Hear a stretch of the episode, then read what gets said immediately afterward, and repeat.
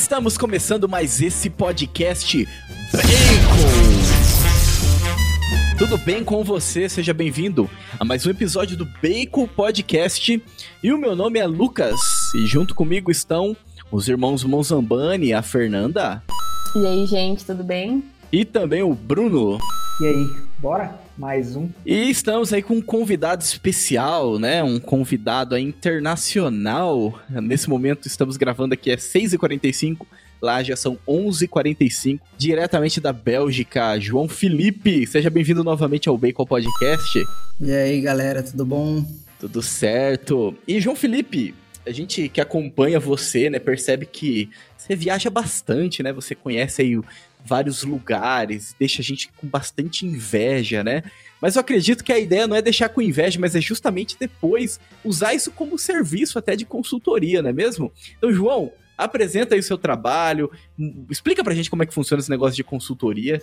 Então, eu moro na Bélgica, tem cinco anos, e nesses anos que eu estou por aqui, eu aproveitei também para conhecer vários lugares, já tive aí em 27 países, dentre eles alguns bem interessantes, como Israel, enfim, é, Grécia, e, entre outros, né? Não vou citar cada um, mas é, com o objetivo mesmo de descobrir, primeiro, a beleza é, daquilo que a humanidade construiu aí ao longo desses anos de história, né? E depois também mergulhar um pouco na, na cultura é, de, cada, de cada lugar que eu visitei, né? Então, com isso, desenvolvi também algumas linhas de estudo dentro daquilo que eu gosto de estudar. Que tem horas que são coisa bem, coisas bem interessantes que dá para partilhar, para dividir com as pessoas. Na verdade, todas as coisas dão para dividir, mas tem momentos também que são coisas mais é, pontuais e objetivos que não são tão interessantes para a maioria das pessoas, pelo menos eu não acho, né? então, é, daí eu guardo para mim mesmo, aprofundo e divido com aquelas pessoas que têm o mesmo é, interesse. Mas é, com isso, né, com essa, com essa bagagem de viagem, eu lancei aí esse ano um, uma consultoria em organização é, de viagens pela Europa.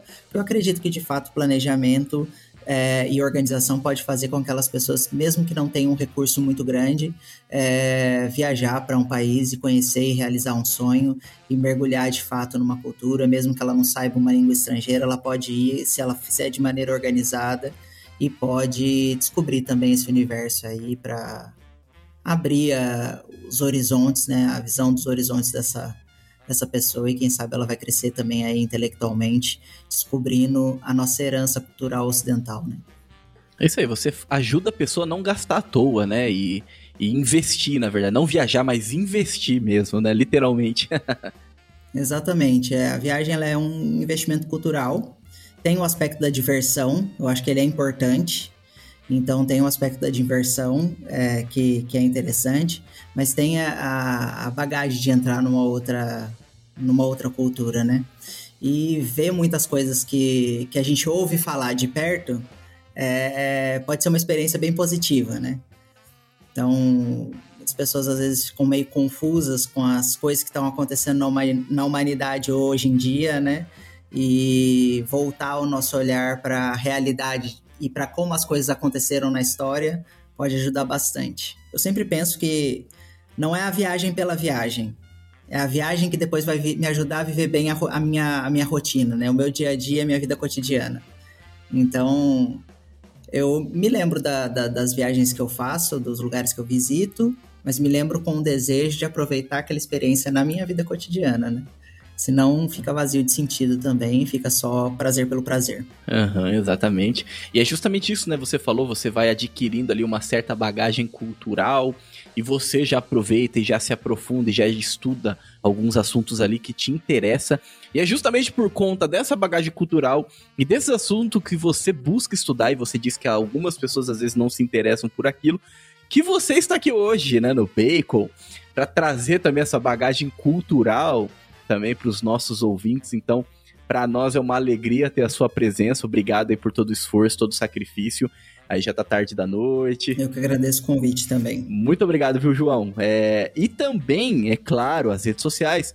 Então, siga-nos no Bacon Podcast BR, né, no Instagram, vai lá que você consegue acompanhar aí todos os lançamentos. Geralmente a gente tá transmitindo algumas gravações, esse podcast aqui ele foi meio que em cima, então a gente não conseguiu divulgar, foi meio em cima, na verdade, não, né? Foi falta de organização da minha parte, é isso que aconteceu. Porém, vai lá no YouTube, se inscreve, deixa o seu like, né? Você que gosta de acompanhar o podcast em vídeo, vai estar tá, então esse episódio, então na íntegra com poucas edições para você estar tá acompanhando e também vai lá no seu agregador de podcast preferido, se inscreve também no nosso podcast e também deixa sua avaliação caso tenha essa ferramenta nesse agregador. E João, por favor, apresenta aí suas redes sociais. Eu tô no Instagram, joãofelipe.mj e no Facebook também, para aquelas pessoas que utilizam ainda a plataforma. Eu tô por lá repostando, na verdade, tudo aquilo que é, tá no Instagram. E tô no TikTok também com o mesmo arroba, arroba joãofelipe.mj. É isso aí. E você tá dançando no TikTok? Como é que é? Não, eu só faço, eu faço as mesmas, eu desenvolvo os mesmos conteúdos que eu desenvolvo no Instagram e no TikTok. É, eu acredito que o algoritmo ele é muito bom do, da, da, da plataforma, ele te mostra realmente aquilo que você tem interesse de ver e que dá para explorar para fazer muita coisa boa por lá também. Apesar de ter ainda essa esse primeiro ter tido esse primeiro movimento um pouco mais superficial da plataforma. Vamos ver como que vai acontecer, né? Mas tô lá. Pensei que eu ia abrir o TikTok e ia ver você fazendo uma dancinha na frente do Coliseu, alguma coisa assim. tô brincando. Não, não. A minha idade não permite. vamos então para esse episódio, vamos falar então um pouco sobre a tradição da igreja. Nós vamos entrar aqui numa parte histórica também, uma parte ali da tradição da nossa igreja católica, falar ali do monasticismo, né? Então, sem mais delongas, muito bem, meus caros nerds conservadores dessa terra de Santa Cruz. Acompanhe então mais esse episódio do Bacon Podcast.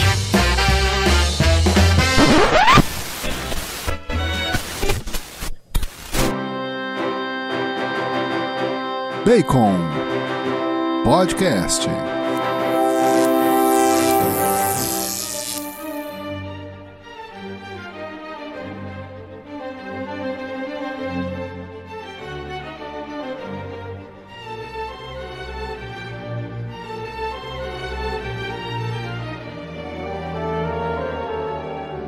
Muito bem, Bruno, dê-nos a sinopse desse episódio. Cara, esse tema é muito bom. Assim, tipo, eu, depois que, que a gente combinou com o João falar desse tema, eu fiquei pensando, caramba, por que a gente nunca falou disso antes, né? Porque eu fiquei pensando, caramba, o, o monarquismo, ele é um movimento fundacional do Ocidente. Ele é um movimento que São Bento é considerado o pai do Ocidente. E caramba, a gente quer falar de cultura, quer falar da, da daquilo que é, é, o mito fundador do, do Ocidente, e a gente nunca falou disso. A gente precisa conhecer melhor, precisa entender melhor o monarquismo, entender melhor como que ele surgiu, que que ele, por que, que ele impactou tanto a fundação do Ocidente dessa forma, e nada melhor do que trazer um cara que viajou por vários lugares e conheceu vários desses mosteiros, né, e, e dessa cultura e estudou muito bem isso para ajudar a gente, né? Pensa num tema top. É isso aí, é um tema top. E é sempre bom lembrar que nós aqui do Bacon, a gente sempre busca, né, trazer, é, de certa forma, esse resgate cultural, né? Então, nós falamos aqui de cultura pop, falamos é, não só de cultura pop, mas também é, a gente busca tirar da própria cultura pop aquilo que realmente importa, né? Aquilo que realmente vale a pena, o porquê que vale a pena consumir esse tipo de conteúdo. E é claro, a gente busca também trazer uma outra cultura, né, que transcende a cultura pop, é justamente falando aí sobre catolicismo, falando sobre tradição, falando enfim, sobre esses temas que você sempre vai encontrar aqui no Bacon, e nós estamos com uma sequência já aí, né, de podcast falando aí de, de algumas temáticas católicas, né? A gente falou aí no último episódio sobre Joana Dark. No outro episódio, vocês me lembrem aí, porque eu já não lembro. a gente falou, tô abrindo aqui a lista. Nós falamos sobre Pio XII também. Pio XII e a Segunda Guerra Mundial, né? É, é, tirando ali toda a farsa, a narrativa é, falaciosa que foi construída em torno dessa figura, né? Então nós estamos aí com uma sequência é, que mistura história e catolicismo, né? E hoje nós vamos falar de história, catolicismo e tradição, né? Então nós vamos desde lá dos primórdios, ali do a partir pra, provavelmente ali do século II, século século III, né? É, depois de Cristo. E assim a gente vai trilhar uma longa jornada falando sobre a influência, né? Do, do monasticismo, né, da, dentro até mesmo da nossa cultura, especialmente da cultura ocidental. Deixa eu, antes de entrar, deixa eu fazer aqui uma. Eu fiquei pensando na minha sinopse, até fazer uma certa retratação aqui. Eu falei que o, o monasticismo ele ajudou a fundar a civilização ocidental, mas eu fiquei pensando, caramba, o monasticismo é muito forte no Oriente também. Ele fundou, tipo, tudo, não foi. eu, eu diminuí a importância né, do, do monasticismo para a cultura, né? Que lá no, no Oriente também é, foi muito forte o movimento. É, na verdade, é existe um, um, Quando a gente vai estudar cientificamente o monaquismo, né? E daí a gente pode usar a tradução que a gente quiser, tá? Monaquismo, monacato, monasticismo, são traduções aceitáveis na, na comunidade científica e depende um pouquinho da utilização da língua e do autor que utilizou e da tradução que foi feita, mas são, são todo, todos os termos que são interessantes para a gente usar dentro de, de, dessa descrição, né, para dizer da mesma coisa. Mas o interessante disso que o Bruno falou é que é, o monaquismo ele é uma, uma, uma, forma de vida que, que, que nos traz a experiência do Oriente para o Ocidente, né? Tanto que na igreja oriental, é, eles fazem o sinal da cruz em nome do Pai, do Filho e do Espírito Santo, amém, né? Então, ao contrário da gente, porque a fé ela vem do Oriente para o Ocidente, né?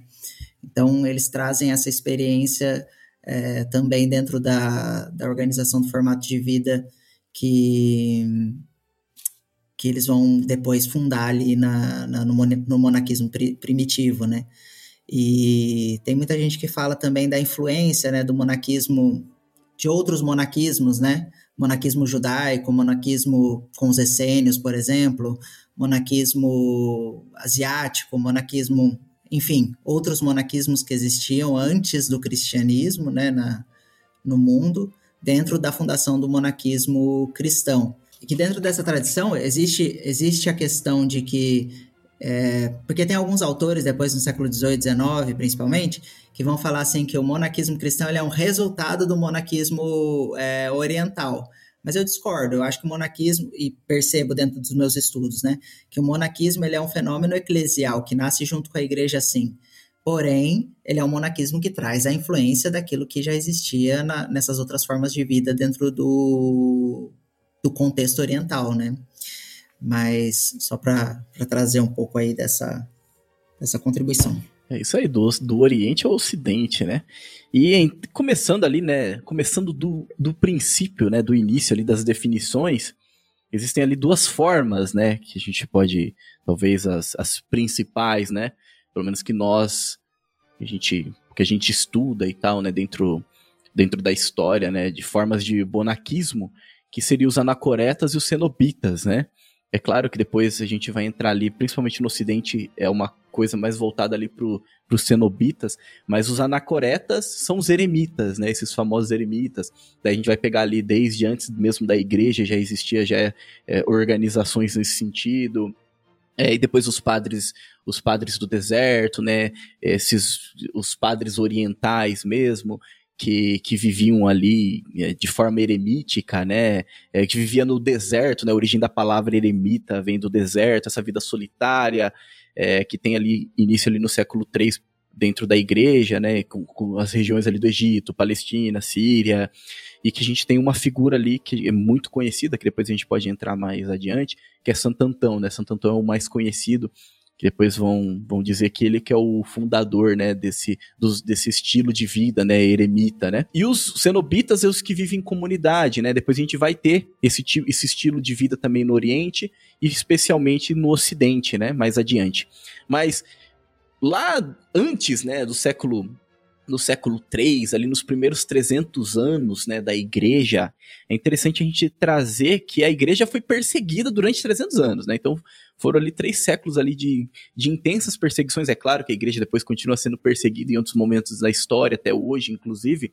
Mas quando a gente fala ali da antiguidade, né, estudando a história da igreja, é justamente aí nesse, nesse período de perseguição e também o período das heresias.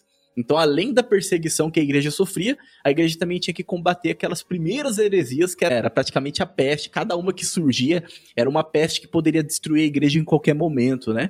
E por conta disso, né, de, de, desse quando depois com a conversão mesmo de Constantino, é, quando a igreja deixa de ser perseguida ali, é, finaliza aquele tempo ali, aquele processo de perseguição, é, com a conversão de Constantino acabam entrando também algumas pessoas, né? Outras pessoas que se convertem são mal, mal intencionadas, aí por isso que acaba difundindo grandes heresias por conta disso, né?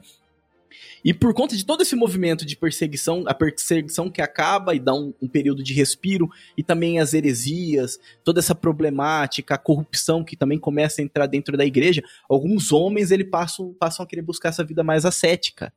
Então eles passam a querer ir pro deserto, passam a querer realmente buscar Deus, né? Olha, isso aqui tá uma confusão, isso aqui tá uma bagunça, vou aproveitar esse momento de respiro e eu vou buscar me aprofundar na minha vida com Deus, né? Isso que eu quero. Então ali que começa ali se desenvolvendo dentro ali da, da história da igreja mesmo essa, essa linha anacoreta, né? Dos eremitas.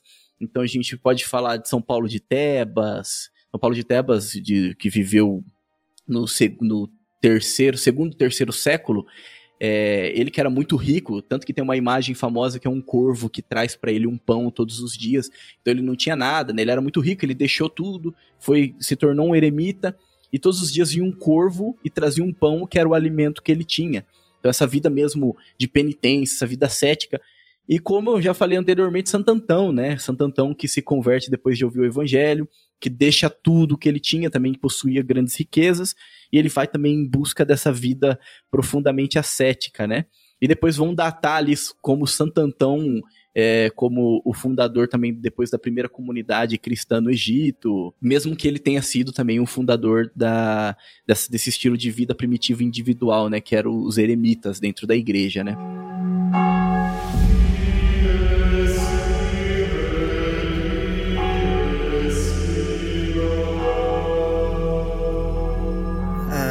Trazendo um pouquinho da, da experiência pessoal, acho que é interessante também. Quando que eu estudei, comecei a estudar sobre monaquismo, né? Eu comecei a estudar sobre monaquismo em 2012, quando entrei para filosofia na faculdade São Bento, São Paulo, né? E eu era meio implicante nessa época, né? Assim, a gente vai evoluindo.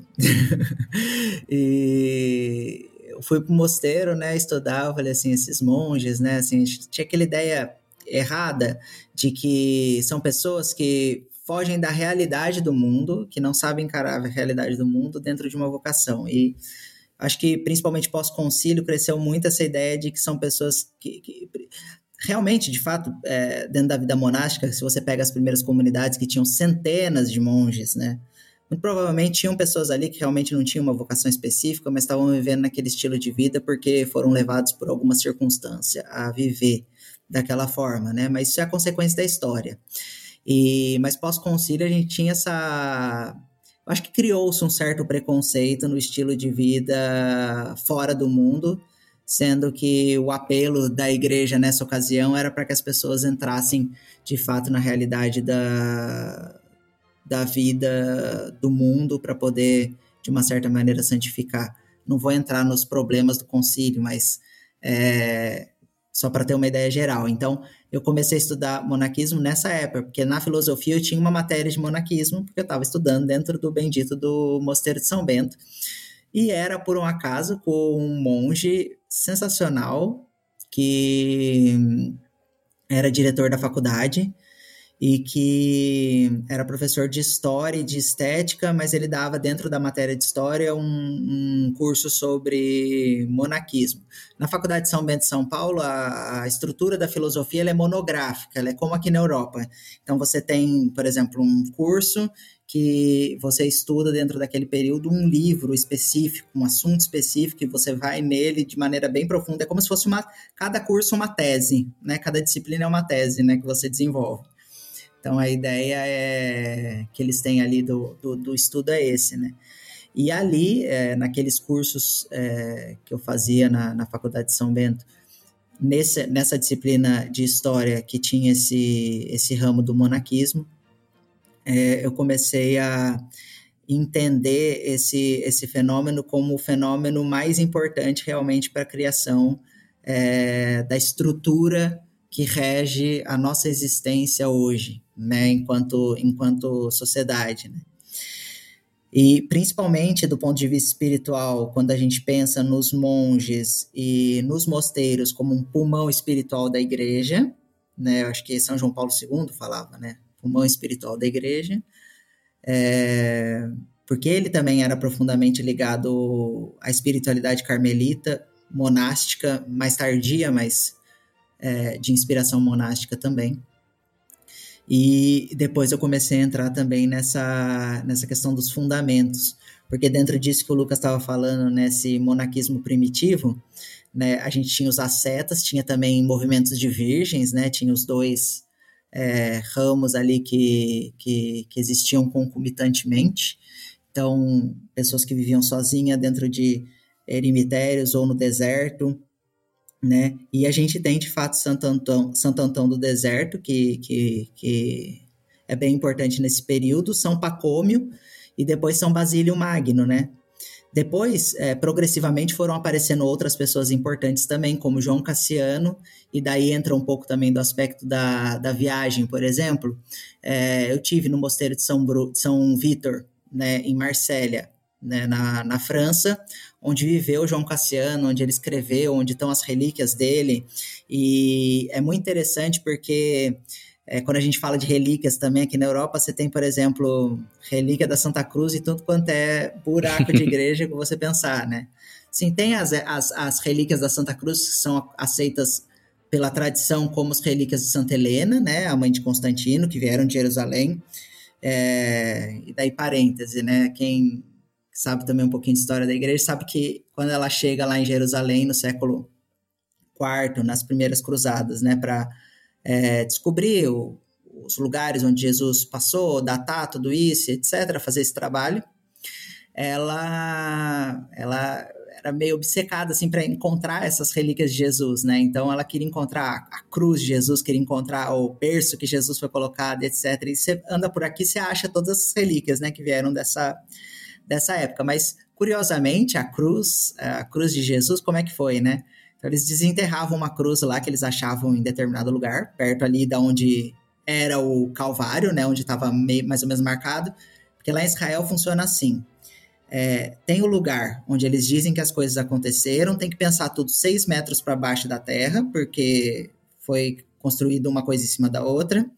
E também tem que pensar que aquele lugar ele foi marcado porque as pessoas, por tradição, vinham rezar naquele lugar, né? Então, depois do século, depois da, de Jesus até o século IV, as pessoas rezavam ali, mesmo correndo o risco de serem perseguidas, mortas, etc. Mas elas rezavam ali, então aquele era o lugar por definição da tradição. E daí Santa Helena escavava ali, né? Então ela achava uma cruz ali. O que ela fazia? Ela botava um paralítico em cima da cruz. Daí, belo dia, ela botou um paralítico em cima da cruz, o paralítico andou. Né? Falou assim: oba, encontramos a, a cruz de Jesus, e essa é a cruz de Jesus. Só que dessa cruz que ela encontrou, para tudo que você tem de cruz hoje, espalhada aí pela igreja, né? Pelas igrejas aqui, principalmente da Europa, mas do mundo inteiro, eu diria, é, tem uma, uma distância muito grande. Mas é muito interessante pelo valor da tradição, a gente começou falando da tradição, né? Da importância da tradição para aquilo que a gente é como, como sociedade ocidental hoje. Então, tudo isso tem valor quando você visita pela importância da tradição. Então, falando de João Cassiano, eu tive lá no, no lugar onde ele, onde ele escreveu, né? Principalmente as instituições que é, são, são, são os valores né, da vida monástica, são os pontos principais é, que até o próprio São Bento fala, né? Que você precisa voltar para esses pontos para saber se a autenticidade da sua vida monástica ela é real, né? Para validar, na verdade, a autenticidade da sua vida monástica. Então, ele, ele fala isso, né? Quando você é, tem dúvida se você realmente está no caminho certo, você precisa voltar para esses valores das instituições para poder verificar se dentro da, daquilo que, que as instituições, instituições dizem você está vivendo ou não está vivendo, para poder discernir se você está é, dentro do caminho certo, né? dentro do caminho da vida monástica. Né? E depois ele escreveu também as coleções. Então, João Cassiano viveu ali e o mosteiro ele é bem conservado como ele era no, no, nos primeiros séculos, né? Claro que ele passou por transformações, né? Uma, um lugar dessa, dessa idade muito necessariamente teria passado por algumas transformações, mas é um mosteiro bem simples, bem pobre. Ele fica quase assim na na na enseada do mar ali, né? Ele fica bem próximo da, da entrada que tem, assim, da desenho, conhece mais ou menos o mapa da cidade, que faz uma, uma curva, assim, do, da montanha e chega no mar. Ele fica ali, ele tinha uma visão bonita do mar, e que é o Mediterrâneo, né? E ele fica muito próximo da Basílica da Catedral de São Lázaro, né, irmão de Maria de Betânia. Então, porque a comunidade de Marseille ela foi construída em torno de São Lázaro, de Maria e de Maria Madalena, que vivia um pouco mais escondida. E daí tem uma cidade que fica um pouco para trás de Marseille, que chama Aix-en-Provence, e que é onde tem as relíquias de Maria Madalena, que tem a caverna que na tradição diz que ela viveu até o final da vida ali, né? Mas, é... então, João Cassiano está dentro desse grupo aí de, de primitivos. Depois a gente tem Eva, Evagrio Pontico, né? Pórtico, Pontico, na verdade, que, que também foi muito importante. Só que daí tem o problema, né, do Evagrio Pontico, que como ele usou muito Orígenes para escrever, né, mesmo que tenha muita coisa que se aproveita ainda hoje, né, na, na, na tradição monástica, mesmo como ele usou Orígenes para escrever, eh, e Orígenes foi condenado aí por cinco, seis concílios seguidos, é, ele foi no pacote, né? Oh, né? Então, todo mundo que, que usou o, o bendito do arcabouço teórico, todo mundo que usou o bendito do arcabouço teórico do, do Orígenes foi junto no, no, no, no pacote das heresias. E depois você tem Santo Agostinho, né, que se converte lendo as obras de Santo Antão, né? e que depois é, contribui muito também para a criação dos primeiros passos ali da, da, da, vida cenobítica, e São Jerônimo, né, que, que também foi muito importante para isso. E depois você vai ter São Bento em Monte Cassino, em 529, que vai ser o grande fundador da Europa, né? É se a gente falar de, quiser falar de, de, de mito fundador, a gente precisa falar da Regula Benedictum de São Bento, porque provavelmente vai ser o, talvez o fato mais importante depois da. Não sei, eu, eu, ia, eu ia ser bem ousado agora, né? Talvez o fato mais importante na Europa depois da, da vinda de Cristo, né? Assim, da, mas assim, no sentido de organização social. Sim. Sem dúvida. Uhum, sim.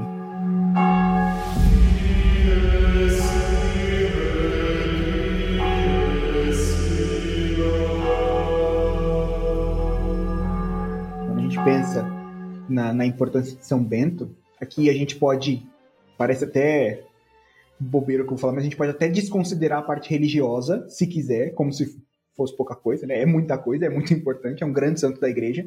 Mas São Bento ele é tão importante se a gente desconsiderar toda a questão religiosa dele. É, a regra de São Bento, a fundação dos mosteiros beneditinos ao longo da Europa fundaram toda uma organização social, toda uma organização de estudo, de escolas, de dos feudos partiram através disso. Então, fora grandes outras coisas que eles ajudaram a criar de, de, de técnicas de agricultura, técnicas de irrigação, tudo, tudo, absolutamente tudo que você imagina que ajudou a fundar a Europa surgiu dentro de um mosteiro beneditino. Né? Não tô nem falando é de livros copiados, livros que eles salvaram. Nossa, é muita coisa.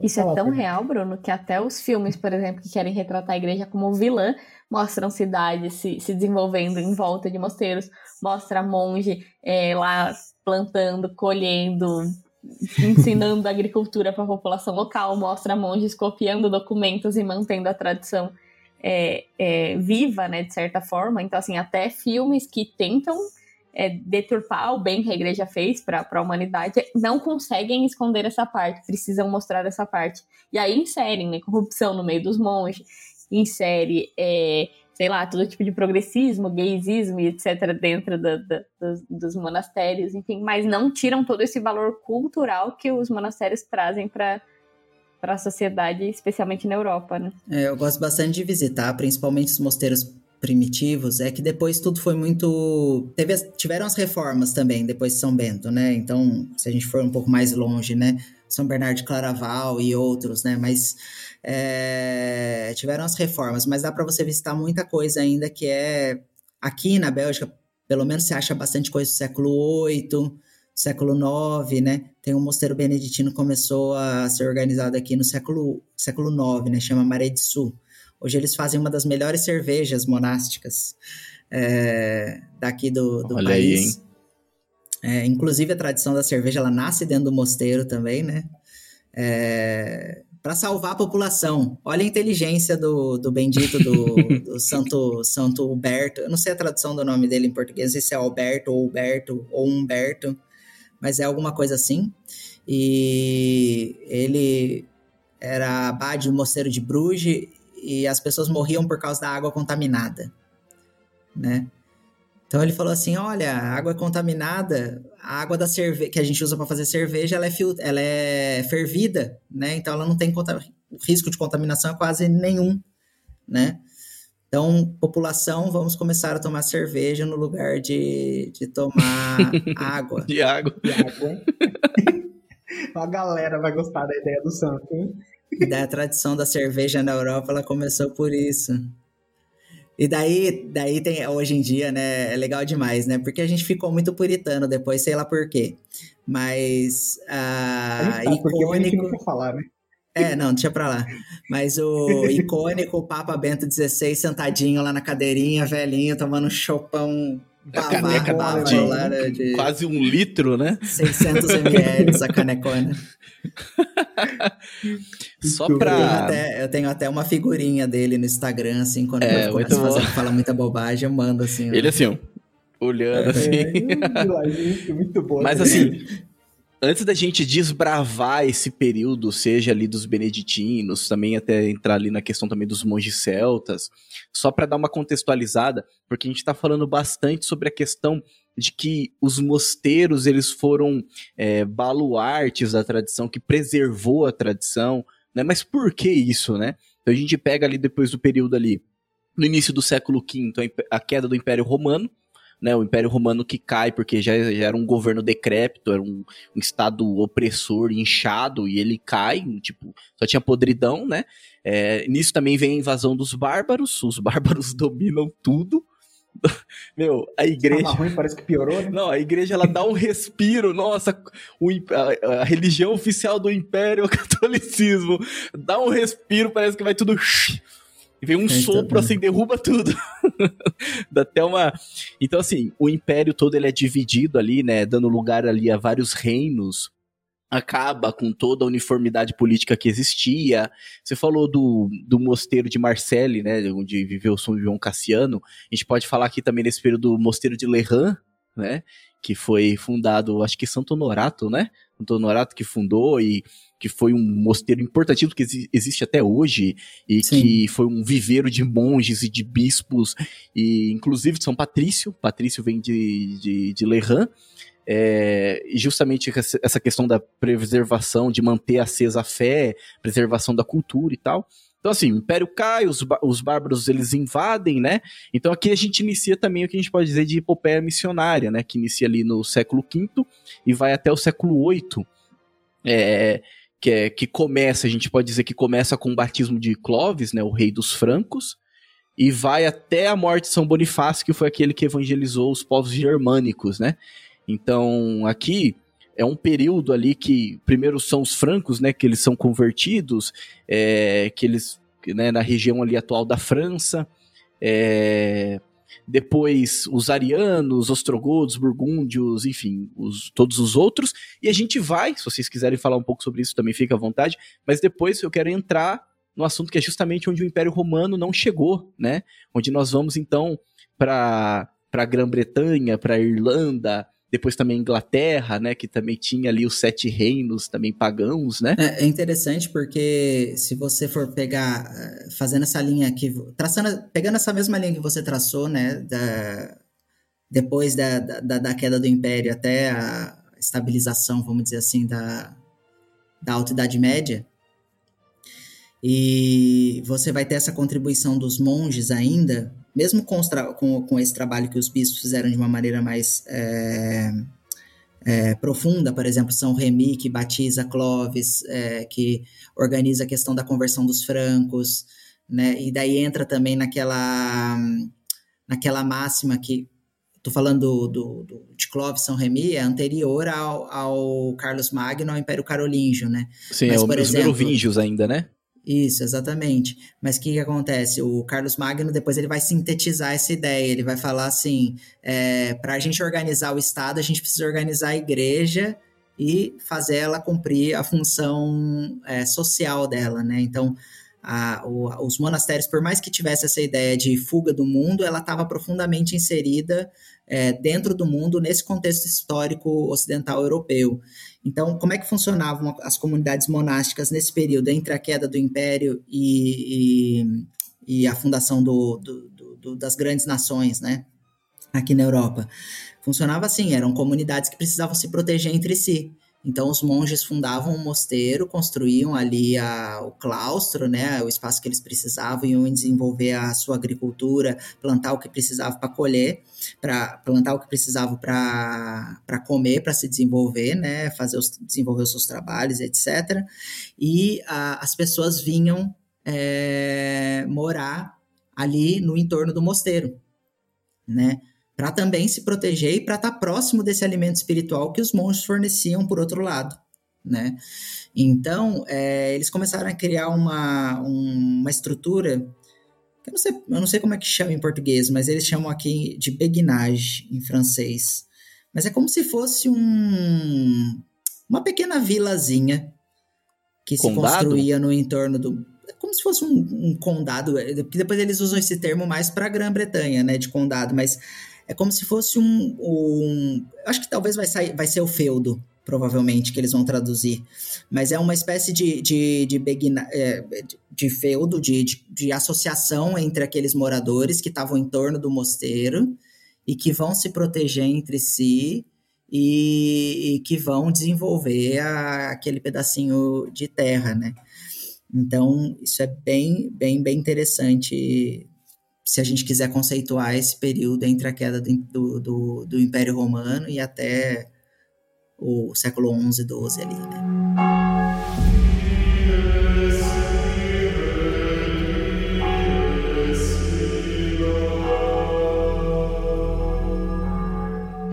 E entra nas missões, né? Porque nós estamos falando aqui de Sim. monges que construíram mosteiros, né? Que criaram comunidades, mas também que foram missionários, né?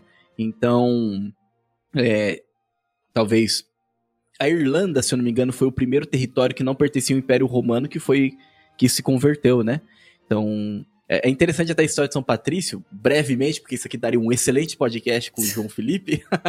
Mas São Patrício, ele, ele é de família cristã, né? Ele é, se eu não me engano, ele é italiano, né? Ele é da Itália mas daí ele é enviado como escravo, se eu não me engano. Acontece alguma, algum rolo na vida dele, que ele é enviado como escravo para Irlanda. Lá na Irlanda ele consegue fugir, mas daí ele, ele lembra, né, que tinha um povo lá que era pagão e tal, e aquilo começa a pesar, então ele começa a aprofundar na fé que ele já tinha, né, já nasceu de uma fé cristã.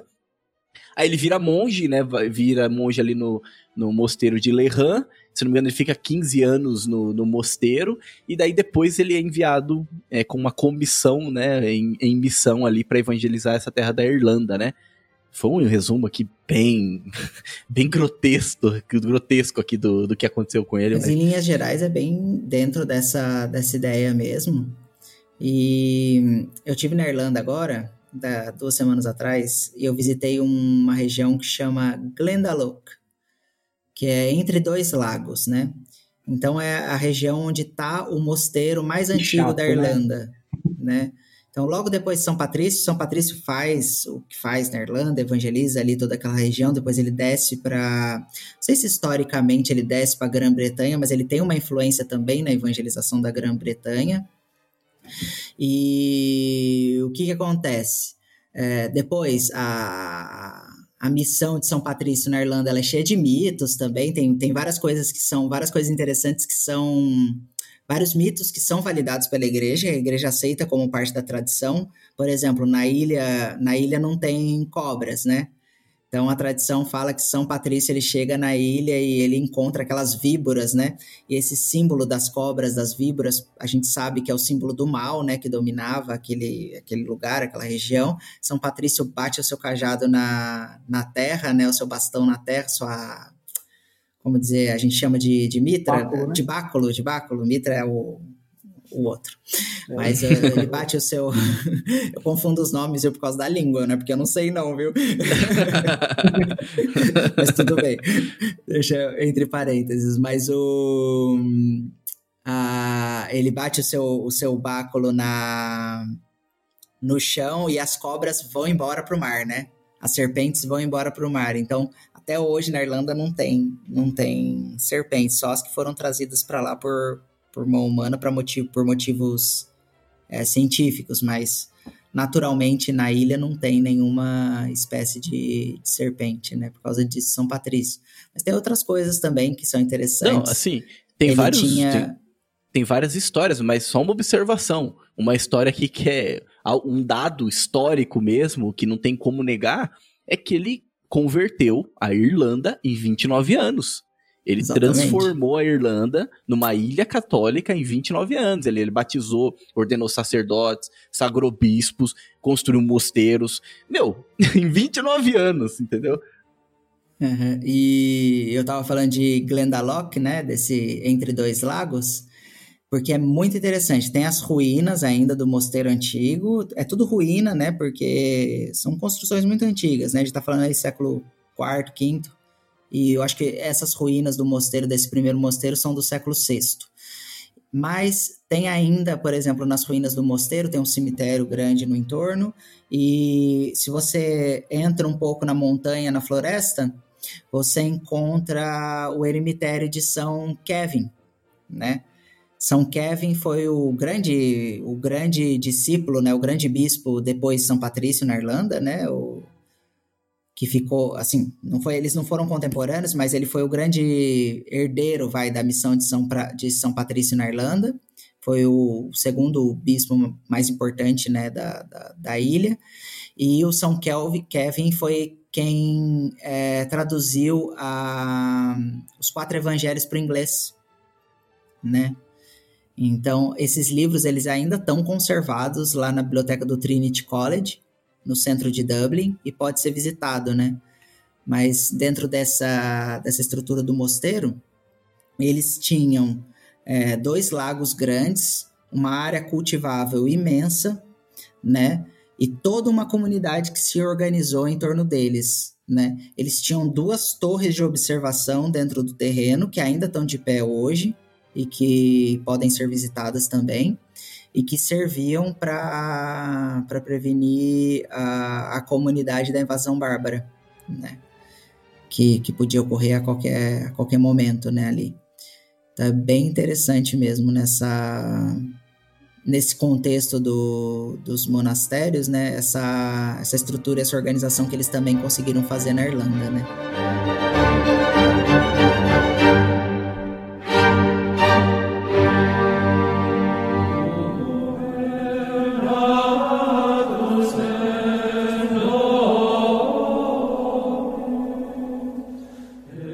Interessante que, assim, até avançando um pouco mais no tempo, o, a gente falou que a importância dos monges, né, dos monastérios, para essa questão social né, da, da, Europa como um todo, da criação do, dos reinos até, das cidades, né, do, dos feudos de forma geral, eles ensinaram muita coisa. E Carlos Magno percebeu a importância disso, ele acabou patrocinando esse crescimento, ajudando a se espalhar cada vez mais, né, trazendo estabilidade, inclusive militar, pra, né, contra os bárbaros, para que esses mosteiros pudessem crescer com mais facilidade, criar as escolas monásticas, educar o povo.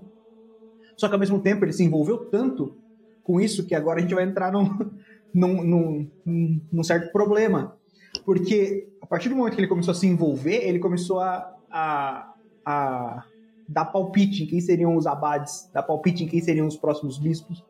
E aí começou umas, bem entre aspas aqui, porque não foi tão, tão intenso, mas uma certa decadência moral e católica dentro né, do, desses mosteiros. Eles começaram a se tornar um pouco mais políticos e menos espirituais.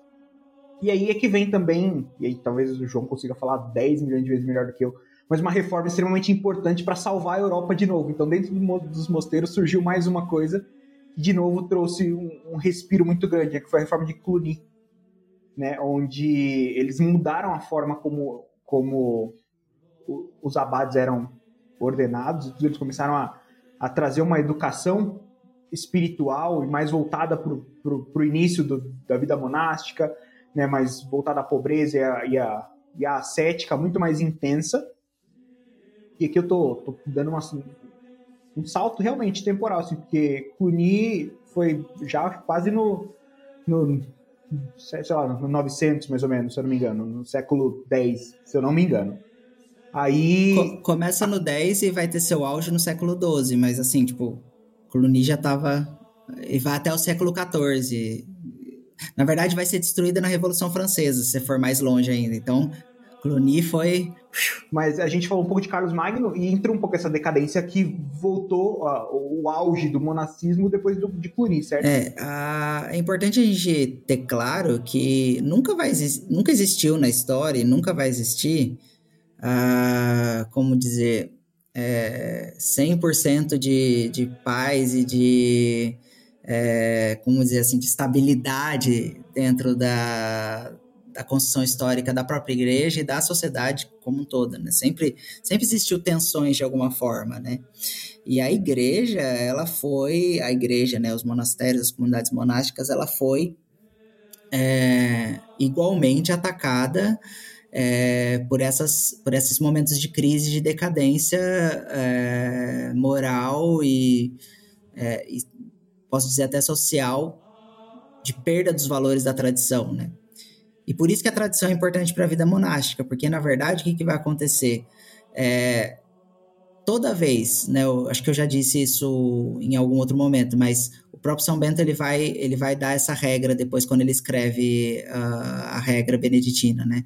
Ele vai falar o quê? Que toda vez que é, os valores é, tradicionais eles são atacados, eles são destruídos violentamente ou ele, eles entram em decadência, são é a avaliação né, desses valores, é a volta a esses valores que vai salvar a igreja, né? Que vai salvar o mosteiro, que vai salvar o monge, né? A gente pode aplicar em todas as instâncias nessa regra.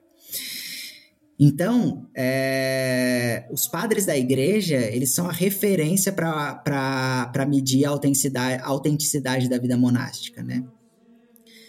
Então, quando acontece essa tensão, acontece um fenômeno interessante tam, também para nós em termos de herança cultural. Por quê? Porque como o Estado, né, a organização, talvez o Estado seja um termo é, anacrônico, mas por exemplo, talvez a, uma organização social do poder, né, quem detinha o poder, queria competir com a igreja, porque aquilo que a igreja dizia era o que estava valendo até então é, a igreja, come, o Estado começa a querer mostrar o seu poder através da arquitetura, né? Então, aqui em Bruxelas, por exemplo, você chega na, no centro da cidade, na Grand Place, né, que é a praça mais bonita da Europa, segundo Vitor Hugo, e tem um prédio maravilhoso, com uma torre maravilhosa, em estilo gótico, medieval, coisa mais linda. Todo mundo chega lá naquela praça e me pergunta o seguinte: que igreja é essa? Eu falo assim: olha, não é a igreja, é a prefeitura. Porque nessa época a gente tinha ali perto da Grand Place a catedral, né, da, de Bruxelas, em estilo gótico, que foi construída praticamente no mesmo período, e que mostrava a imponência da igreja para a sociedade, né? E o Estado ele quis fazer o mesmo, mostrando a sua imponência através da sua casa comunal. A gente chama aqui de casa comunal, de, né, de prefeitura. E esse fenômeno se repetiu em praticamente todo em todo condado, em todo em todo feudo, em todo em toda organização social ali na Idade Média, onde a cidade se desenvolveu no entorno da igreja e a universidade nasceu para complementar essa formação, essa organização social. E depois disso, é, ou paralelamente a isso, nasceu também esses, nasceram também esses grandes prédios, essas grandes é, organizações do Estado para mostrar o seu poder. né? E é justamente nesse período que você vai ter essas grandes é, brigas aí históricas para ver quem mandava mais, né? Para você ter ideia, é, o bispo de Liege, ele até hoje ele é conhecido como o senhor bispo príncipe de Liege, ele tem um título de nobreza, né? Então, ele era escolhido pela vontade do, do, do, poder instituído, né? Ele não era escolhido pela, pela necessidade da igreja, ou pela vocação da igreja, ou pela qualidade do, da pessoa que ia ser escolhido, não. Ele é, era um título de nobreza, era quase um cargo familiar, né?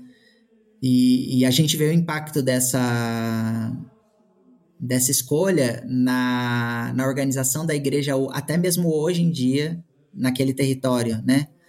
Você vê que ainda, por mais que existiram reformas que tentaram é, salvar, as, as organizações que eram muito incrustadas dentro dessa ideia do poder em si, é, e dentro dessa decadência moral ainda sofrem com essa decadência por causa dessa da manutenção dessas estruturas, né?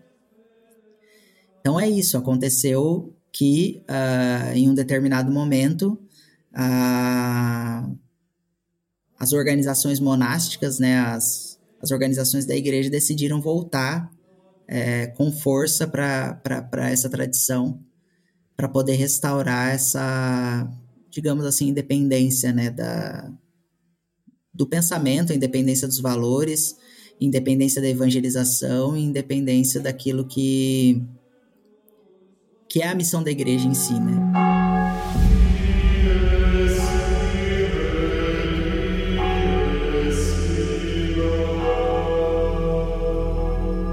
E se for pegar aqui o que a gente já falou até agora, né? Nós falamos ali desde do, dos eremitas, né? Dos monges que buscavam essa vida mais ascética, se distanciavam do convívio, onde existia ali um, um centro de corrupção muito grande, né? E, e se distanciavam para buscar, para estar mais perto de Deus.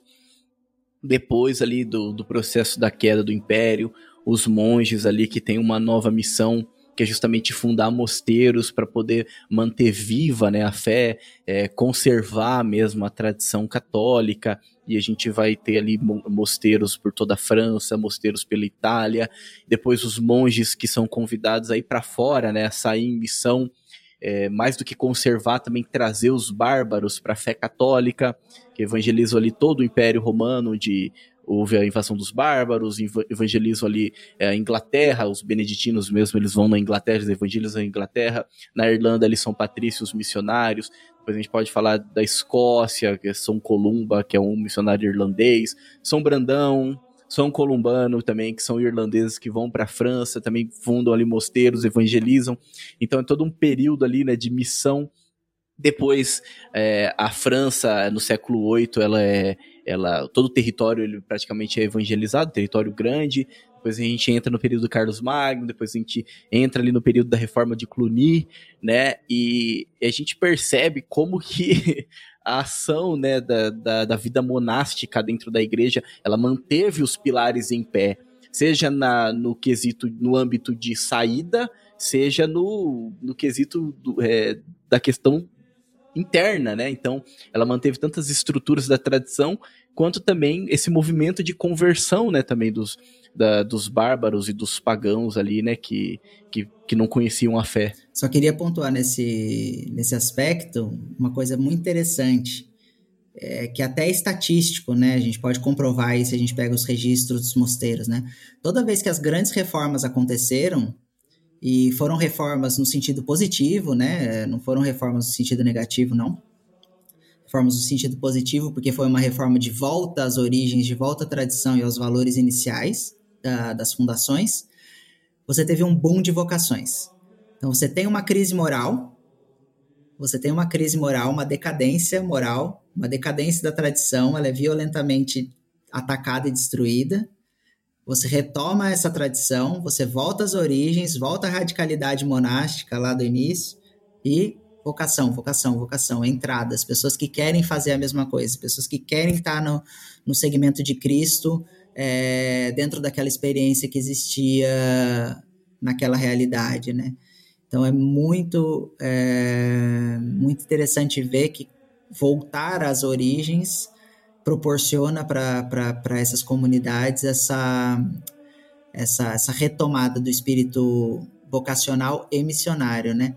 Isso vai acontecer também pós Segunda Guerra Mundial, por exemplo. As pessoas ficam vazias de senso num, é, num nível tão grande que a partir é, da proposta da retomada daqueles valores espirituais que basearam a construção da nossa civilização, os mosteiros voltam a ficar cheios de novo, porque as pessoas precisam encontrar, querem encontrar em Deus a resposta e, e entregar a vida para aquela, aquela forma de, de missão, né?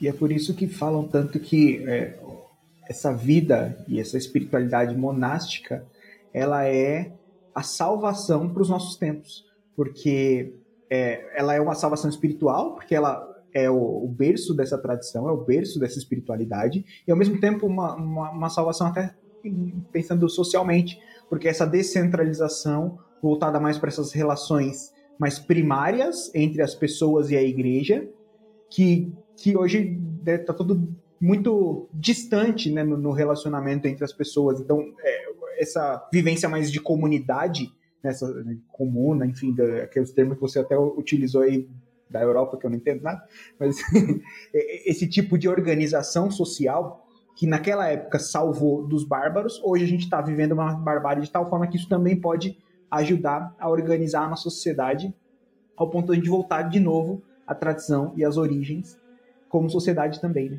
É, o cardeal Robert Sarra, ele tem um livro que chama Força do Silêncio, que fala exatamente sobre isso.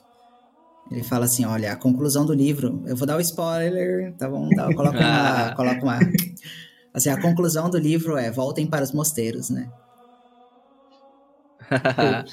Tem um livro famoso, a gente já citou aqui no, no Bacon também, que é a opção beneditina, não sei se você já ouviu falar, é Rodrier, se não me engano o nome dele. É um autor que não é católico, ele é ortodoxo, ele já ele foi católico, mas depois ele virou ortodoxo. E ele assim, tem uns tem um lado ali que você tem que tipo não dá para levar assim ao pé da letra o que ele fala, né?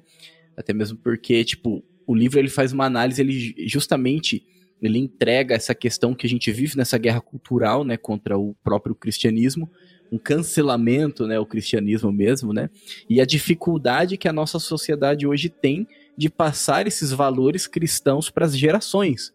Por quê? Porque estamos sendo ali o tempo todo anulados, né, e cancelados e excluídos, enfim. E, e ele fala que justamente uma das opções seria a formação das comunidades, assim como aconteceu ali com São Bento, né, no, no ali no, no, século V, século VI, ali também com, com os beneditinos, é, onde a, a, a, igreja, ela, como a gente disse, né, até agora no podcast, ela passava por uma crise, né, é uma crise civilizatória e com as invasões dos bárbaros, a queda de Roma, é, os problemas dentro da própria igreja que teve que passar depois ali por algumas reformas, até o próprio monasticismo, né, é, então, esse recolhimento na caverna que depois atraiu né, outras pessoas que queriam viver aquela mesma experiência cética, né, aquela busca pela santidade. Mas o ponto do livro, assim, é que, que ele acaba falando que não é apenas uma questão doutrinária. Até ele fala assim, até interessante, porque ele fala sobre aprender uma doutrina para os debates em defesa da fé, o debate apologético. Mas não é só isso, entendeu? Esse é o ponto. A gente não precisa só aprender a doutrina para poder aprender a defender a fé. A gente precisa do encontro mesmo com Cristo, né? A gente precisa de conversão. É, não, não adianta nada aprender essas verdades sem antes ter essa, esse encontro com Cristo, sem antes viver essa experiência de conversão, que acaba sendo uma casca só, né, que não tem profundidade, que não tem nada por dentro, e aquilo bate um vento que se quebra facilmente, né? Mas repito, ele não é um autor católico, mas que ele dá uma esse remédio justamente talvez o cardeal Sarra ele deve desenvolver um pouco melhor essa questão, mas Aí ele fala sobre o homeschooling, sobre desenvolver comunidades que vivam os mesmos valores, que vivam a mesma tradição, é, esse ambiente né, adequado, é, onde todo mundo vive a mesma coisa, mas é claro, com o Espírito Santo, né, com a conversão, para que a gente possa crescer na graça também, buscar a santidade também, não somente uma doutrina que acaba sendo vazia, né? Sem essa experiência de conversão mesmo.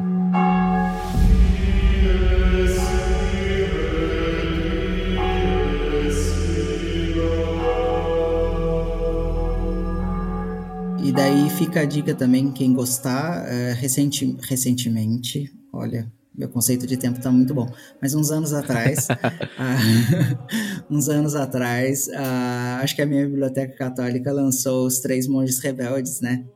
Ah, sim. Então, é... É, não foi tão Eu recente. acho que foi 2019. É, Por isso que eu tô falando que eu tô com um certo problema. é a idade, é a idade. Sim. Então daí tem esse, essa indicação aí também para quem gosta de aprofundar no, nesses assuntos. Nessa forma Então, de isso que a gente organização. não Isso que a gente não entrou nisso, a gente não entrou em São Bernardo de Claraval, né? Tipo, isso aqui rende outro podcast, outros podcasts aí que a gente vai falar sobre São várias Bernardo, de outras coisas. Claraval, São Bernardo de Claraval, ele merece um podcast só pra ele, viu? Merece, merece. Merece. Assim como São Bento também. Assim como São é Bento. São Bento também. É. Só, a- só a regra de São Bento é um podcast, a vida de São Bento já é outro. É, exatamente. Mas essa é a graça, a gente falar de outros temas, que vai gerar outros temas, e a gente fica então nesse, nesse loop infinito de temas aqui, de conteúdo. Não, e E aí fica uma marca com o convidado um não dar pra filme ele bom fugir, né? também sobre eles, né? A Illumine, se estiverem me ouvindo, né? É um, ia ser um filmaço, porque a história desses caras são Então, é, maravilhosas. a gente já falou isso uma vez em um- algum podcast também, eu não sei em qual, mas, meu, é Mas tanta sim. história que eu vou te falar, viu? Caramba, velho. Até mesmo. Não, é tanta história fantástica que Nossa! é melhor que muito. É, entendeu? Muito por exemplo, que por. E isso a gente tá falando de personagens conhecidos, mas tem aqueles que nem são tão conhecidos assim. Se eu não me engano, um dos povos bárbaros que se convertem ao cristianismo, que tem uma grande. Não sei se foi os visigodos, não lembro. Mas que tem um grande, uma grande dificuldade. Tipo, o rei, ele não aceitava, ele era ariano. Não aceitava o catolicismo de jeito nenhum. O filho dele se converte, o príncipe. E o príncipe, inclusive, virou santo depois. Eu não lembro o nome dele. Pra você ver como que é tão desconhecido assim. O, o filho dele se converte, o filho dele então começa a trabalhar em favor do catolicismo, o pai dele fica revoltado, o filho dele ele cria uma, como é que, como, não é reconquista a palavra, porque ele não, não foi expulso, mas ele cria uma, como que é que se diz, não é revolução, revolta, caramba, fugiu aqui a palavra, mas ele cria. Um grupo de católicos e eles vão pra luta. E ele vai, toma a frente, luta, e ele luta contra o pai. Entendeu? Meu, que, esse, ó o roteiro pronto aí, né? Isso é perfeito. E, Melhor que Last Kingdom. Apesar de eu gostar de Last Kingdom. e, tipo, o pai dele, que, que era pagão, e ele tenta de todas as formas convencer o pai dele, não consegue, então ele vai pra luta. E eles conseguem vencer a guerra. Mas depois ele é morto, né? Então, tipo, ele é meio que traído e tal. Então, assim, é uma história perfeita, entendeu? Tipo, que tem os altos e baixos e, meu, e não é nem tão conhecido assim, né? Tem tanta coisa, meu, mas tanta coisa. É, isso é uma coisa que a gente acabou não falando, mas é muito interessante, porque os monges, eles também participavam da, da movimentação de defesa, né? É, das, da- da- das organizações sociais que eles, a- às quais eles pertenciam, né? Então, se fosse o, o monge rezava, ele produzia, ele ensinava, mas se precisasse, ele pegava também armas para defender a, a tradição, as pessoas que estavam ali em volta, né? é, daqueles malvados que vinham é, invadir né, o território e o espaço que eles estavam ali construindo, e muitos deles deram a vida. E aqui pela Europa também você anda e você encontra as relíquias dos santos monges mártires, né? Em várias, em várias, em vários mosteiros, em várias igrejas você encontra, né? E em toda a história da igreja, né? Mesmo depois do auge do período monástico, depois com os franciscanos, do- dominicanos, eh, jesuítas, também aconteceu a mesma coisa, né? Eles tiveram que realmente lutar para defender não só a fé pela fé ou a igreja pela igreja, mas os ideais, né? Os valores, aquele, aquelas coisas mais o Cristo em si, né? Que eles acreditavam, que eles amavam e que eles queriam levar para frente, né? É o caso, por exemplo, do a gente falou do, do batismo de, de Clovis, rei dos francos, né? O Clovis ele se converte por intermédio também da mãe dele, que chama Clotilde. e que, que rezava pela, pela conversão do, do filho, né? E daí ela se mete de acordo com um bispo da região de Reims, que é na, da cidade de Reims, na verdade, que é na região de Champagne, ali na, na, Bel, na Bélgica, na, na França. E lá hoje tem uma catedral imensa, que é onde Clovis foi batizado. E uh, Saint-Remy, né, que é esse, esse bispo, ele faz todo um trabalho de, de evangelização com Clovis até o momento em que ele aceita ser batizado, ele se converte e, e Saint-Remy organiza o dia do seu batismo como uma grande festa, porque o batismo de Clovis é considerado a fundação da França, né? Então, é, Clovis ele vem para a Catedral de Reims, ele entra na catedral e Saint-Remy ele faz entrar todo o seu exército dentro da catedral também, com cavalo, com armadura, com tudo que você pensar, né? Então todo mundo entra dentro da catedral, Clovis é batizado e daí tem, tem, tem uma história bonita porque acontece um milagre nessa hora, né? Uma pombinha ela vem do, do céu e ela traz no seu bico um potinho de óleo que é o óleo que foi usado para sagrar todos os reis da França até a queda da Bastilha, né? Então, que é um olhinho que tá, Ei, não, foi, não, foi, não foi destruído né, ainda na, na Revolução, ele está guardado lá ainda, a gente consegue ver também. Então, é... Tem uma esperança para a França ainda. Tem, tem. não pode perder, não pode perder a esperança. Porque realmente a França tem uma, uma. É a filha mais velha da igreja, né? Tem uma herança cultural que a gente precisa, de alguma forma, preservar. E o francês raiz, vamos dizer assim, é um francês profundamente católico, né? O francês é, de filme, francês de, de politicagem aí globalista, é um francês que não existe na realidade, assim, é um francês de Paris, é um francês da cidade grande, sabe? Não é muito quando você vai nos muito interiores assim, brasileiro, né? É, quando Nesse você vai nos interiores. Você pega o, o, brasileiro do interior e pega o, o brasileiro das capital, é outro brasileiro, né? É, quando você vai nos interiores, assim, na, na pandemia, eles se reuniam na frente das igrejas para rezar o terço, porque eles estavam impedidos de ter a missa, então eles rezavam o terço. É, com chuva, com frio, com o que tivesse, eles rezavam o terço, fizeram movimentos, tentaram diferente da Bélgica, né, que é uma outra estrutura de organização, por mais que eles tenham a mesma língua em uma parte do país, mas é outro tipo de organização política e social.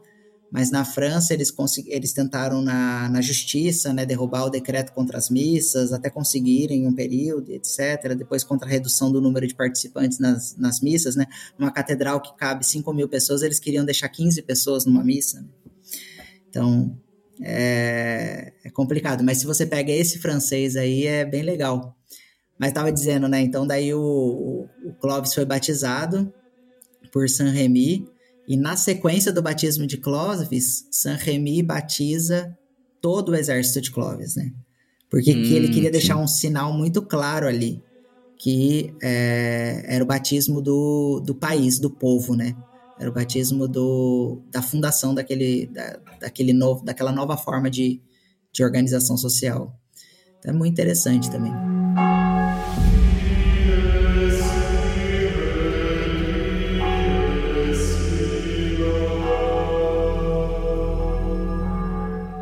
Só a importância da França. Recentemente a gente falou justamente da França, né, com Joana Dark. E é isso que a gente tem que resgatar, né? Essa ideia do, do Bacon é resgatar aquilo que realmente importa, aquilo que realmente interessa para nós, Mas né? O, o João deu uma esperança pra gente, que a gente, é, na, no Dungeon Dark, a gente não falou que tinha, existia esperança pra é. França, porque a gente não sabia disso aí, ó. Ele trouxe uma boa notícia, graças a Deus. Tem, o grande pois problema é. da, uhum. da, da questão da França é que a organização política após a Revolução Francesa é, criminalizou o pensar diferente criminou a diversidade do país. Então a, a, França não é. Ela foi constituída depois de Clovis como um país ali que a gente conhece hoje, mais ou menos, né? Depois teve outras é, mudanças no contexto geográfico. E depois também tem a França dos outros mares, que a gente chama, né? Porque Aí do lado do Brasil tem um pedaço da França, né? Tem Guiana Francesa, tem Martinica, uhum. tem Guadalupe, depois tem é, outros, outros, Ilha da Reunião, tem Polinésia Francesa, então existe França meio que para tudo quanto é canto, mas a França continental que a gente conhece ali, né? Aquela organização. Dentro da França existem várias Franças. Tem os bretões, tem os, é, enfim, tem os provençais, tem os paysans, é, enfim, tipo, tem, tem vários, tem os nortistas, tem os, os flamands dentro da França também, tem uma região que fala é, neerlandês no norte da França. Então, assim, tipo, dentro da França, fala francês como língua oficial, mas tem o, o flamand como uma segunda língua, né? Mas é, dentro da, da, da, França tem uma diversidade de, de, de povos também que ainda preservam um pouco dessa cultura, mas que pós-Revolução Francesa, principalmente, tentou se acabar e unificar, né? O problema é aquela coisa, aquele, aquela estrutura demoníaca mesmo da igualdade pela igualdade, né? Então todo mundo fica igual, né? Todo mundo é igual, todo mundo é francês, todo mundo fala a mesma língua, todo mundo ah, tá, tá, tá, não tem diversidade, não tem diferença. Então é, é muito triste. Mas no final das contas, né? Eles saíram do, do do Luiz, do Luiz qualquer coisa. Agora eu, vou, eu não tô com medo de falar o Luiz errado, mas eu acho que é o Luiz XVI, né, que foi, foi decapitado na Bastilha. E é, saíram do Luiz. É, Luiz sem cabeça, valeu. Luiz sem cabeça, saíram do Luiz sem cabeça, vestido de, de manto e coroa, e caíram logo depois num Napoleão vestido de manto e coroa também. Então, assim, resultado. Ai, ai. que bagunça. É, e, e, hoje em dia, e hoje, e hoje em dia tá num Emmanuel Macron, é, uhum. que não tem manto nem coroa, mas que governa como se fosse um grande imperador, né? De cima para baixo, mandando, fazendo e acontecendo. Uhum. Querendo mandar até no Brasil. Querendo mandar até no Brasil. É, isso aí. E a pergunta que não quer calar, senhor João Felipe: Brasil ou Bélgica? Quem que você vai torcer na Copa? Ah, olha, oh. nem sabia que ia ter Copa. Ah, não. não tá muito tempo fora mesmo. Ele tá zoando, tá dando tá dando, uma, tá dando uma esquivada, mas não vai conseguir, vai lá. Não, eu não gosto muito de do, do futebol, né? Mas assim, eu sei que vai acontecer lá na, no Catar. E na última vez que teve a Copa foi a Copa da Rússia, né? E teve um jogo entre o Brasil e a, e a Bélgica e o Brasil perdeu. Perdeu, Bélgica, foi, né?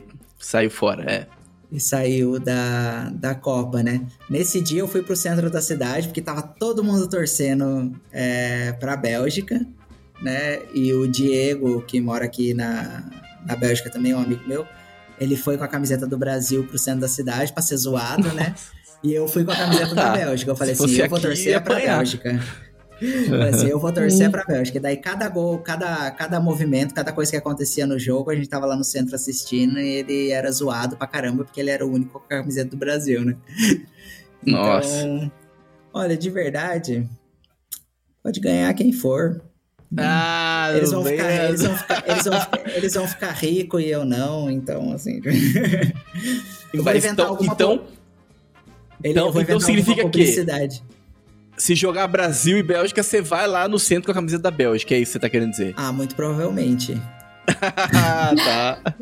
Ah, então agora, então beleza. Então só para você não sair daqui como o traidor da nação, Mbappé ou Neymar? O Mbappé joga bem mais, hein? Não, pera aí, calma aí. Ô, ô João, tá, isso aí tá dando polêmica, viu? Mbappé e Neymar, só, o Neymar, sério? O, você vai falar Neymar, Mbappé? O, o, Neymar só cai, caramba. Eu, eu não acompanho, né? A última vez que eu, que eu ah, lembro é, tá dele. É, a última vez que eu lembro dele, ele, ele só caía e todo mundo fez aquelas dancinhas lá, de, todo mundo caía em todo quanto é lugar pra zoar com ele. Tô atrasado. Bons tempos. Então, não sei o que, então que tá, tá bom, então. Tentei, tentei te ajudar, mas. Aqui, mas vai ser xingado nos comentários na... desse podcast. Pô, francês, Não, aqui olha. Na, ah. Aqui na, na geral, no senso comum, o povo detesta ele, né? No PSG, lá na França, o povo detesta o Neymar, por isso. É, de fato, não é minha praia. It's not my cup of tea. Então tá bom, então, então vamos pra conclusão desse episódio que eu fui aqui pro futebol, aqui pro Neymar. A gente terminou falando de Neymar, cara. A gente falou de São Bento e terminou falando de Neymar. A tá pergunta bom. que não quer calar, os monges jogavam futebol ou não? Olha. Os de hoje jogam. Acho é, que os de hoje jogam, hein? Que os de hoje jogam. Os estilar, Muito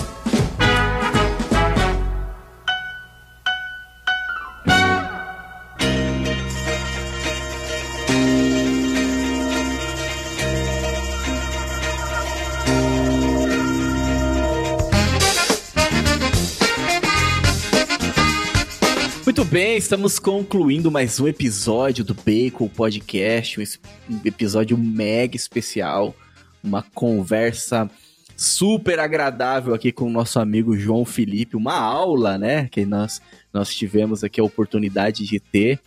E é um conteúdo rico, hein? Você que nos acompanhou nesse podcast, você percebeu que foi um conteúdo diferenciado, hein? Se procurar em outros lugares, talvez você vai ter que pagar para ouvir isso. Mas reforçando então os recados do início, segue a gente. Os links, eu não falei no começo, mas os links eles estão na descrição. E também, se você está pensando em fazer uma viagem, você já percebeu aqui que o cara manja, né? Percebeu que o cara manja. Então, você pensou em uma viagem, quer viajar pela Europa, quer conhecer esses lugares históricos, quer fazer da sua viagem realmente algo que te agregue valores culturais, valores da tradição. Não só uma viagem de lazer, que também é importante, né? O se divertir, mas você tá gastando pra caramba, meu amigo. Então aproveita e saia de lá com uma experiência tanto. que você vai trazer pela vida toda, né? Então você procura o João Felipe. O link também tá na descrição. João, muito obrigado, viu? Muito obrigado mesmo pelo sacrifício aí, já é de madrugada e você tá aqui com a gente. Olha, nós somos muito gratos, assim, pela sua disponibilidade e também por todo o conteúdo que você compartilhou aqui com a gente. Eu agradeço também mais uma vez pelo convite, sempre muito bom estar com vocês para dividir um pouco aqui. Eu acho que o fundamental é isso, né? Aquilo que a gente aprende a gente divide, né? Senão não tem não tem sentido. Então, é, contem aí sempre com a minha disponibilidade para partilhar sempre que necessário. É isso aí, né? Então, a gente espera que a gente grave outros episódios. A gente falou sobre vários temas aqui que com certeza a gente vai te procurar pra gente estar tá gravando, né? Pra estar tá falando sobre. Vários spin-off aí. Exatamente, vários spin-off. E é isso, né? Agradeço você que nos acompanhou até esse momento. Fique com Deus e que a força do bacon esteja com você.